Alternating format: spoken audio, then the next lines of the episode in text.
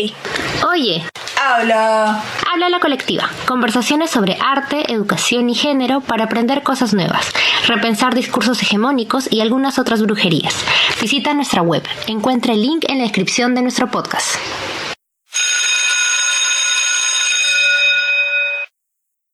Bienvenidos todos a este nuevo episodio de Habla la Colectiva. Esta mañana voy a compartir algunas dudas e inquietudes con Fabiola Reyes y Ale Sotelo de La Revoltosa. La Revoltosa es un centro cultural digital que busca generar un espacio de diálogo que permita ampliar y complejizar nuestras miradas sobre problemáticas tradicionalmente invisibilizadas, que giran en torno al género y al territorio. Así que mi primera pregunta es, ¿cómo es que nace el proyecto? El proyecto nació entre agosto y septiembre del año pasado, en plena pandemia. Creo que respondiendo a dos problemáticas. La primera es la falta de, de espacios donde se discuta, se dialogue sobre arte, sobre mariconería, sobre disidencias y sobre política. El segundo es también la forma de autogestionar este espacio, ¿no? Una respuesta a, esta, a, estas, a estos pocos recursos con los que contamos. Nace virtual porque es en contexto de pandemia, porque las actividades se, se plantean ahora más desde la virtualidad y porque además nos da un montón de flexibilidad, de facilidades. Eh, la virtualidad, ¿no? Poder juntarnos con, gente de, de, con personas de distintos territorios, crear las exposiciones virtuales también cuesta mucho menos de lo que costaría tenerlas presencial, tenerlas físicas. Qué importante porque has empezado con algo súper necesario, ¿no? Un espacio para hablar de arte y de mariconada. Y yo voy a agregar aquí y que hablen lenguaje maricón también, que es bien importante y que hace un montón de falta. Entonces, ¿quiénes lo componen? Bueno, somos un equipo de actualmente cuatro personas. Fabiola, estoy yo viendo el área de artes visuales, está Marel, que está viendo el área de audiovisual, y está Vane, que ve la parte de arte sonoro. Eso nos permite que, las exposiciones, eh, las muestras tengan como un... Eh, puedan abarcar una, una mayor cantidad de, de, formatos y de medios y de que también les podamos explorar en la página web cómo sería la exposición con, con video, con texto, con, con registros sonoros, con GIF, con dibujo, con collage. Creo que los, los dos ejes son, los dos ejes, palabras clave, digamos, es género y territorio, que incluso se hizo evidente en la expo que hicimos por el, por el 12 de octubre, ¿no? Sí, creo que, creo que como bien has dicho, son ejes que, que son transversales a básicamente todas las temáticas que nos, que nos interpelan. Pero me parece que hay uno más que sería la, la parte política, ¿no? Como politizar nuestras prácticas artísticas, eh, nuestra, eh, cómo pensamos el montaje, la curaduría, e incluso a quienes queremos invitar o a quienes convocamos. Se vio como más claramente en nuestra última exposición que se llama Archiva N20, que surge, surge a partir de, del estallido social que, que, empezó en noviembre, ¿no? A partir de, de esta toma de gobierno ilegítimo, de las protestas en las calles, de la represión policial. Nos pareció como interesante proponer una archiva, no un archivo, sino una archiva, que pueda recoger como que esta memoria colectiva viva de diferentes artistas o, no artistas de repente, pero que se encuentren como que en estos márgenes de la identidad, ¿no? Como, bueno, no sé, de repente como ya mujeres, de compañeros trans, eh, compas no binarias, eh, gente que no se sitúa como en, digamos, como en el mundo de, las artes como ya establecidas de repente, gente que escriba, no necesariamente desde la academia, pero que le gusta escribir para compartir algo, y así, y así se va, se va creando un poco esta, esta archiva, que sería como también decir, bueno, acá, acá estuvimos las cabritas y las mujeres también eh, manifestándose en las calles, ¿no? Y es un poco también una crítica a la a, a, cómo se masculiniza mucho la protesta. Pero se supone que esas marchas, la mayor cantidad de gente fueron mujeres las que son mujeres jóvenes. ¿Cómo, construimos estas memorias? Sí, además ha habido, creo yo, en los últimos años una, no sé si decirlo como crecimiento, eh, organización, sí, una organización mayor desde las demandas que entrarían como feministas, ¿no? Entonces, esta organización que ya va viniendo desde los, yo que sé, últimos cuatro o cinco años, se evidenció mucho en estas últimas marchas y de eso no se habló mucho. Yo me parece haberlo escuchado una vez, ¿no? ¿No? ¿Qué es lo que diferencia o qué es lo que se vuelve particular en la forma en la que participan mujeres y disidencias en estas marchas, ¿no? o sea, si lo hacemos de formas distintas, si nos organizamos de formas distintas, la manera en la que los chats se activaban cuando alguna persona desaparecía, ¿no? Como que se, te iba del grupo y como la gente, o sea, se, se volvía loca porque no, no encontraba, ¿no? No encontraba a su compa y, y decían dónde está y se pasaban horas buscando y esas son como cosas que quizás no se vive desde los hombres cis, ¿no? no o no a tal grado, ¿no? El, el, riesgo es, es un poco distinto. Y eso es un poco lo que queríamos hacer, generar el diálogo a partir de, a partir de ello, ¿no? Eh, también una cosa que a mí me pareció particularmente chévere del archivo fue esta cosa como tridimensional que tenía porque mezclábamos videos y audios y no solo las fotografías, ¿no? También gráficas. Entonces, eh, yo siento que tenía como una mirada un poco más como, yo qué sé, 360, una cosa así que te permitía sentir un poco más lo que sucedió, ¿no? Y que además te abre un montón de, discusiones, ¿no? Eh, a mí, yo siento que he aprendido un montón de Vane, por ejemplo, Vane que, que es como capa en, en temas de escucha y arte sonoro, sobre cómo es que se da un registro feminista, qué es lo que se resalta al momento de registrar sonido con esta mirada eh, desde las mujeres y disidencias, ¿no? Y me parece que eso es eh, sumamente importante porque creemos que todos escuchamos de la misma manera y eso no es así. Lo que rescatamos depende mucho de lo que queremos rescatar.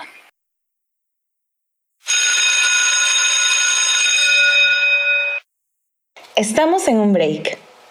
Queremos invitarles a reflexionar a partir del libro de Héctor Domínguez Rubalcaba llamado Latinoamérica Queer. En su tercera conclusión menciona, la política LGBTI está estrechamente relacionada con los discursos políticos marxista-leninistas, con los que ha articulado un programa revolucionario queer, a pesar de la reticencia de los grupos de izquierda a incorporar una agenda sexual disidente. La pandemia del SIDA reestructuró el movimiento LGBTI con un nuevo discurso de derechos, en lugar de la agenda de la liberación de los años 70. Este movimiento es desde entonces una fuerza política que ha logrado varias demandas en los principales países de la región. Existe un contraste entre la cultura gay, entendida como la cultura homosexual cosmopolita de clase media, y las sexualidades opresivas y homofóbicas tradicionales, lo cual revela implicaciones económicas y políticas e intersecciones entre sexo, raza y clase. Este texto fue publicado en el año 2019. Búscalo y entérate un poco más acerca de Latinoamérica Queer.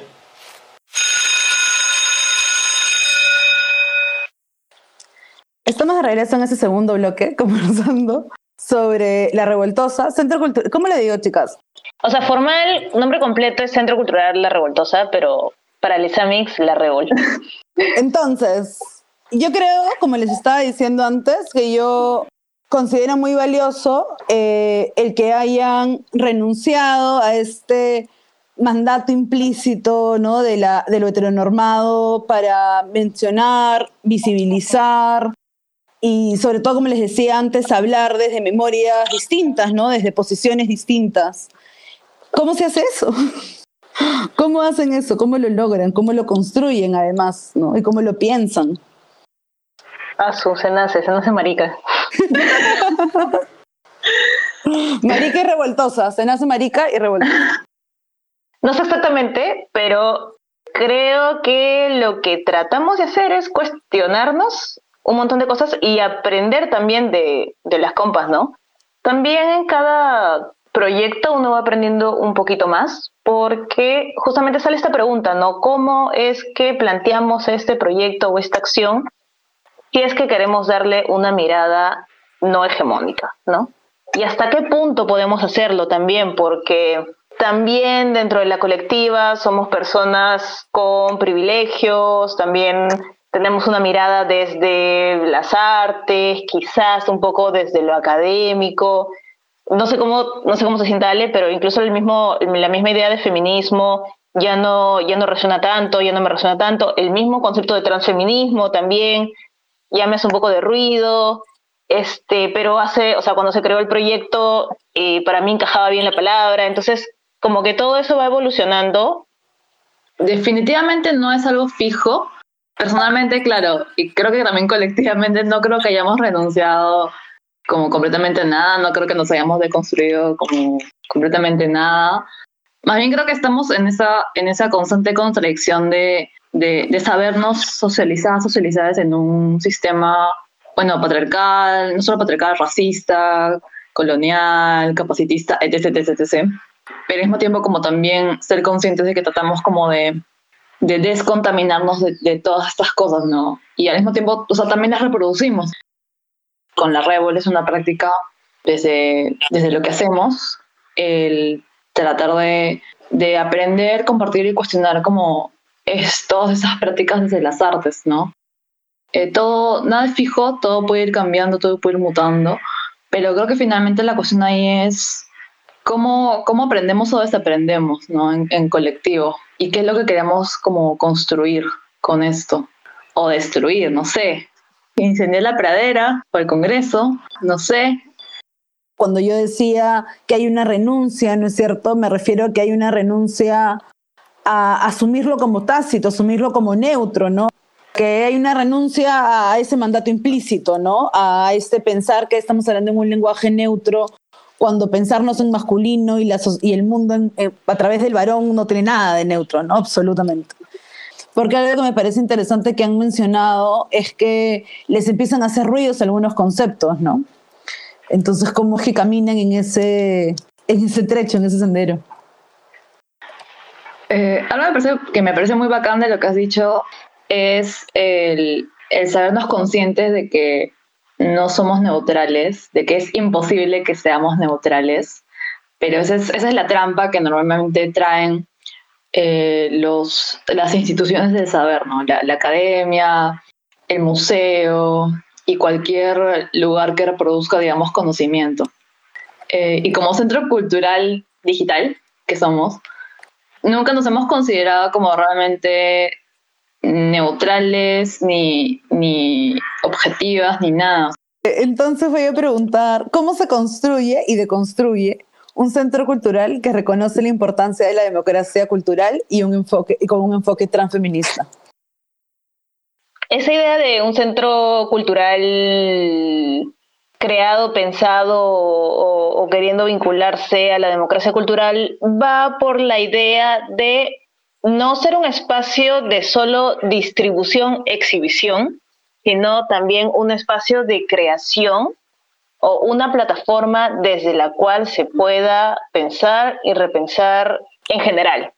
Definitivamente dentro de las movidas artísticas de ciudades, diría yo, hay una pirámide de quiénes son las artistas, los artistas, como el, el título de artista así más, más chévere la idea que tenemos y que hemos planteado desde el inicio es, es, poder también generar un espacio para generar diálogos con personas así no se consideren artistas o se consideren artistas o tengan esta trayectoria como no lineal artística así como tradicional que conocemos de egresados de la Cato. Así, así lo pongo. Bueno, eh, igual es un poco cliché esta cosa de somos una plataforma para las personas que no tienen eh, visibilidad en otros espacios. Este, pero es igual algo que siempre ponemos en cuestión, ¿no? Y el tema del transfeminismo, pues recuerdo hace unos meses que, que empezaron a surgir muchos movimientos que se decían, muchas organizaciones que se decían eh, feministas, pero eran TERF, entonces trans excluyentes, entonces eh, iba un poco por darle la contra a eso, ¿no? Por querer evidenciar eh, mucho más que el feminismo que, sen que sentíamos, ¿no? Cuando se creó el Centro Cultural eh, era trans incluyente, no es trans incluyente al final. Pero bueno, por ahí va, por ahí va un poco esta, esta idea de democracia cultural y, transfeminismo. ¿Cómo se concretizan o se aterrizan estas prácticas en, o digamos, esto que hemos dicho, que hemos hablado, en prácticas, ¿no? En el centro cultural. Eh, se me ocurren varias, que podría ser empezar dándole voz, ¿no es cierto?, a memorias de la disidencia sexual y hablando, ¿no es cierto?, lenguaje maricón, que es lo que habíamos hablado antes, pero no sé qué otras prácticas quisieran comentarnos. A mí me hace ruido lo de dar voz, porque voz ya, lo tienen, ¿no? no, es, no, es, que llegamos a darle voz a nadie. Bueno, no sé, creo que la, yo diría dentro de la misma práctica de la gestión del proyecto, que también es un poco retador, pero tratamos de tener esta como horizontalidad, esto de escucharnos, de reflexionar juntos, de hacernos preguntas que quizás pues no tenemos respuestas, pero soltamos lo que nos parece, explorar la forma, una forma de gestionar desde lo, sentimental, la ternura algo así, que a mí me da un, me da un poco mal con eso, pero es algo que con lo que me esfuerzo. Esa es como que de la parte de la gestión que... Porque también hay toda una, una, una cuestión o algo que, que yo vengo pensando ya hace, hace meses de cómo se hace una gestión cultural feminista, ¿no?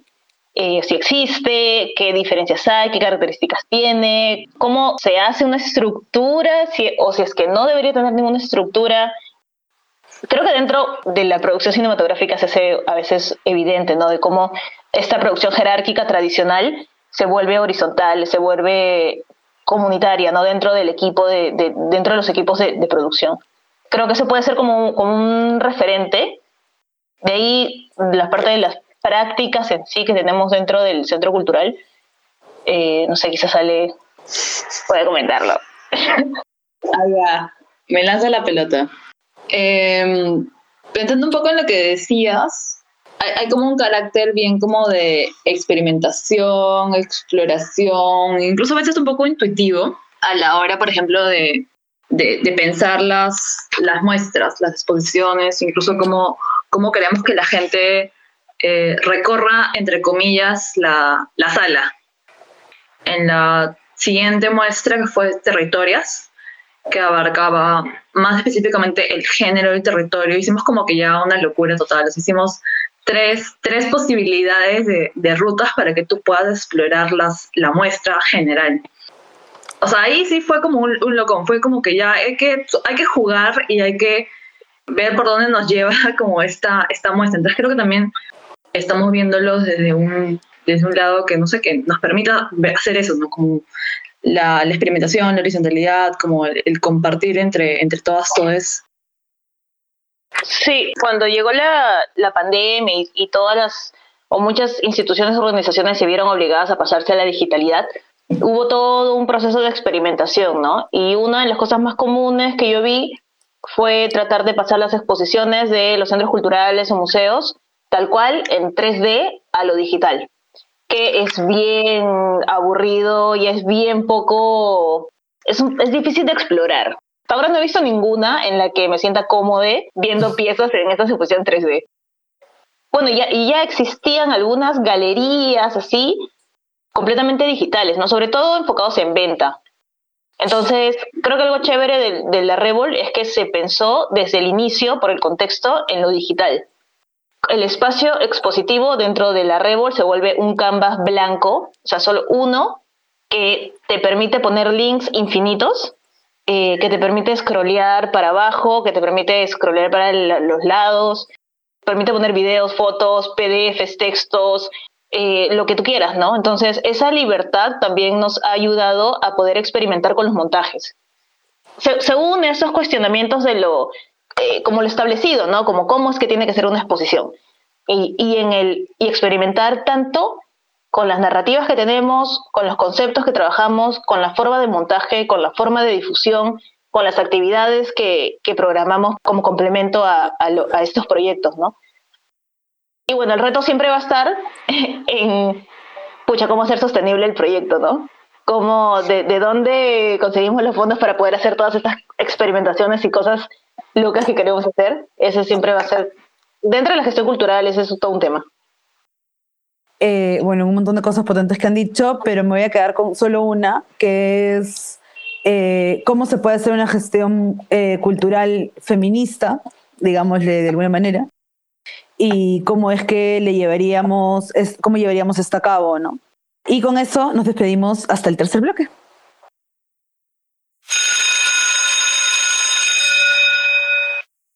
Estamos en break. La mariposa arcoíris es el capítulo 10 de la miniserie Amazonas, de mitos y visiones. Este narra la estigmatización de las mujeres trans en el Perú, el abuso y los crímenes de odio. En 1989, el grupo terrorista MRTA asesinó a ocho ciudadanos en la discoteca Las Gardenias de Tarapoto. Estas personas eran travestis y parroquianas del bar. El grupo emerretista consideró este crimen como parte de su operativo de limpieza social. Como hemos conocido, este y otros casos son muestra de la vulnerabilidad en la que vive la comunidad LGBTI en nuestro país. Por ello, el arte ayuda a visibilizar esta realidad para ser combatida. Puedes encontrar este capítulo en la sección Exposiciones de la página bicentenario.gov.p.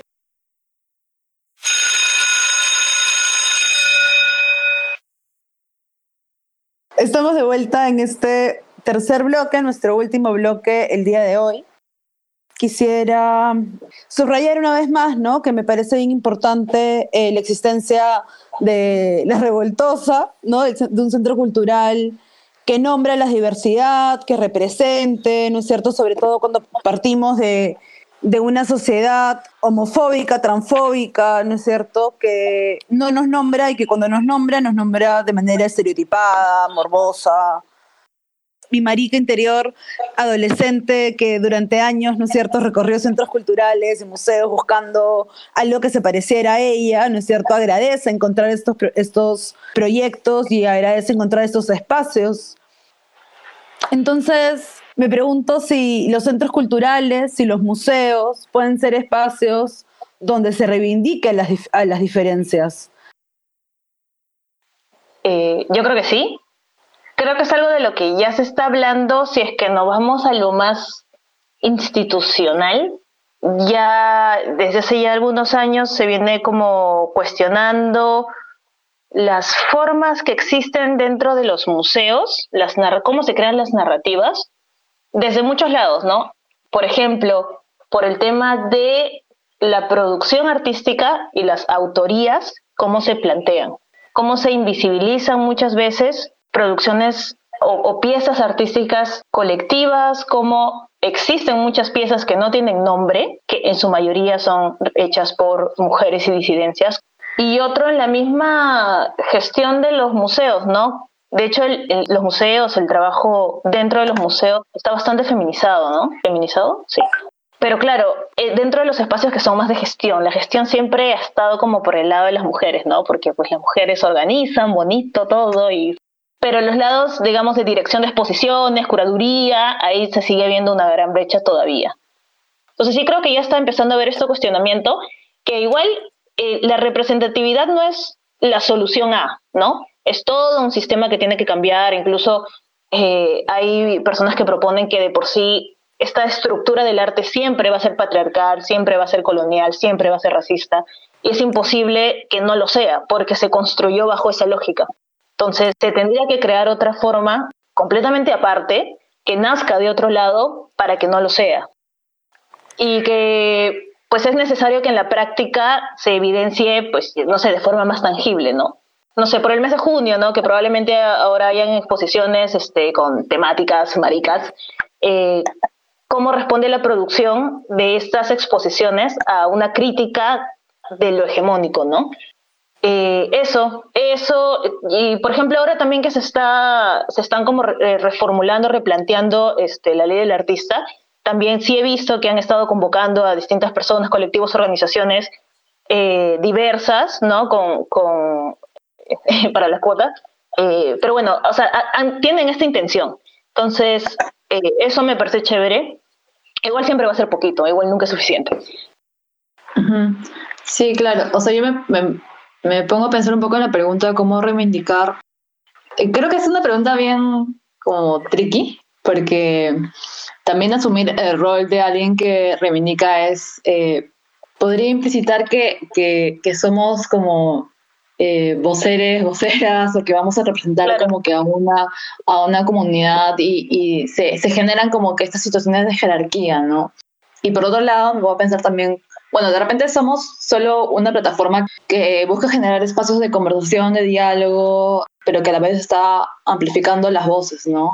Ya tienen voz, posiblemente ya tengan agencia para exhibir sus trabajos en otros lados. Eh, solo somos como que una, una ramita más.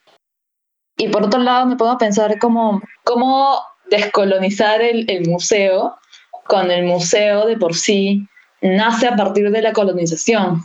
Eh, nace a partir de esa herencia de un, un solo saber único, eh, aparentemente objetivo neutral, pero sabemos que es europeo, blanco, capitalista, etc. etc, Eh, no sé, también vamos a pensar en el, en el Centro Cultural España. Hace poco hubo una censura a una muestra que se llama El Fuego Drag de Imazumac. Censuraron la obra de un artista que se llama Javi Vargas porque bueno, tenían la imagen, me parece, de la Tupac Amaru, travestida, y pues retiraron la obra, ¿no? Entonces, como incluso en, en lugares donde hay un discurso como a favor de, de, la diversidad, hay todavía como que estas, estas restricciones y limitaciones, ¿no? ¿Hasta dónde puede llegar eso? Eh, no sé, de repente en otra conversación concluimos que hay que quemar el museo, no sé pienso en lo que dicen y pienso también un poco en esto que dice eh, Paul Preciado sobre las cuotas, las políticas de cuotas en los museos y cómo es un check, ¿no es cierto? Y a mí eso me hace un montón de ruido. Yo he estado leyendo a una española, una educadora española, que pregunta mucho sobre está muy bien visibilizar, pero cuando pasamos del solo visibilizar la temática, ¿no es cierto?, la problemática, y cuando pasamos a analizarla con estrategias más profundas que el simple visibilizar, ¿no? Ella plantea que se han quedado en el activismo. Y yo me pregunto si acaso hemos llegado al activismo, los museos y los centros culturales en el Perú. Y yo pienso que tenemos espacios aliados. El Centro Cultural España hace un gran aliado, creo. Y les, les traslado un poco mi duda. Activemos el activistómetro. O sea, estamos, estamos un poco a la deriva, ¿no? Igual, igual yo siento que hay una tendencia, bueno, yo puedo hablar solo de, de lo que veo en Lima, porque hasta ahí nomás llego. Este, somos muy coyunturales, creo. O sea, creo que muchas veces eh, nos organizamos, actuamos en base al, al contexto. No sé, el, los movimientos desde las disidencias o desde desde los feminismos a veces somos un poco así, ¿no? Como eh, la mayoría del tiempo tratamos como de, sobrevivir a, las cosas que ya están aconteciendo, pasa algo específico y tenemos que, que correr a organizarnos, ¿no? Claro, yo lo, yo lo pensaba como a nivel institución, ¿no? Y sí creo que hay que preguntarnos también qué tan eh, congruentes, ¿no? De repente son las instituciones. Claro, yo, yo, a mí se me viene a la mente lo que pasó en el LUM, que el LUM siempre en junio este, pone sus lucecitas y, y hizo esta exposición este, de las marchas de noviembre y como, sí, trata de tener una actitud así progre chévere, ¿no? Pero cuando pasó, cuando los fujimoristas se bajaron la exposición, se dieron súper rápido, incluso creo que personas que trabajaban en el LUM pagaron pato por eso. Bueno, pero es que están los fujis, pues, o sea, ¿ya qué, qué haces con eso? ¿Qué haces contra eso? Pero bueno, sí, hay, contra, hay un montón de contradicciones dentro de las instituciones, ¿no? Que quizás algunas personas dentro sí tienen estas, estas ganas de, de poder eh, apoyar dentro de los recursos que tengan a estos proyectos, maricas, pero yo creo que institucionalmente no, y también no sé cuán, cuánto se alinea la institucionalidad en sí con estas luchas. Creo que siempre que se, que se institucionaliza se pierde un poco. Me puedo pensar como en términos como materiales que, que eh, quién está ganando más ahí, ¿no? Como a la persona a quien están visibilizando o de repente está ganando más capital social, eh, la institución que está como ganándose con la imagen de, de, de de inclusivo, no sé, o sea, yo soy un poco escéptica de las instituciones por eso, ¿no? Porque no sé, como que ya, ya tienen una base como creada para, para pensar de determinada manera, ¿no? Muy, así muy colonial. De repente la respuesta es como solo seguir organizando y creando como espacios alternos. Claro, pero esos espacios alternos eh, casi nunca se pueden sostener, ¿no? No, no, claro, tenemos que pedir patrocinio, ¿no? Claro, o sea, igual tenemos que recurrir a estas instituciones o sea, que nos ayuden. Sí, sí, claro. Es que es, es, eso, es eso. eh, pregunto yo si las instituciones culturales, si las instituciones artísticas pueden, a través de estas prácticas que hemos llamado feministas, transfeministas, decoloniales, pueden desestabilizar el sistema. ¿Pueden? Ah, sí. Porque yo voy a decir ilusamente que pueden.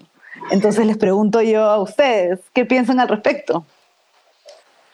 Eh, yo no creo que se podría como romper o, o desestabilizar algún tipo de sistema a partir solamente como de desde las artes. ¿Y Pero siento una que- trinchera? Sí, o sea, claro, es, es una, es una trinchera más.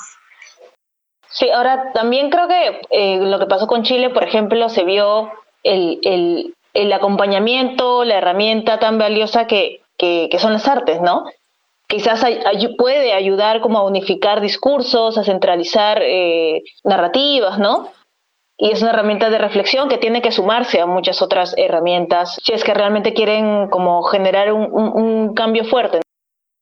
Solo para terminar y ya liberarles, eh, preguntarles si es que tienen algún proyecto nuevo del cual nos quieran contar para que quienes nos escuchan estén atentos y les busquen en su página.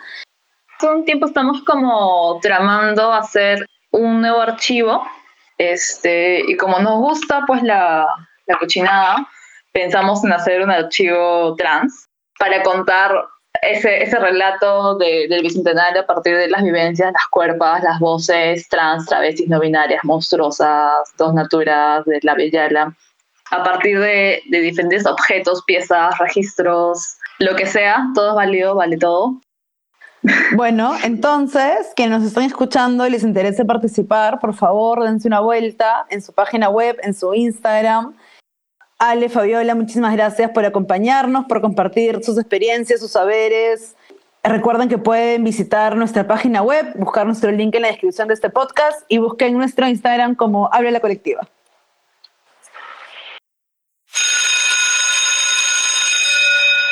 Hey.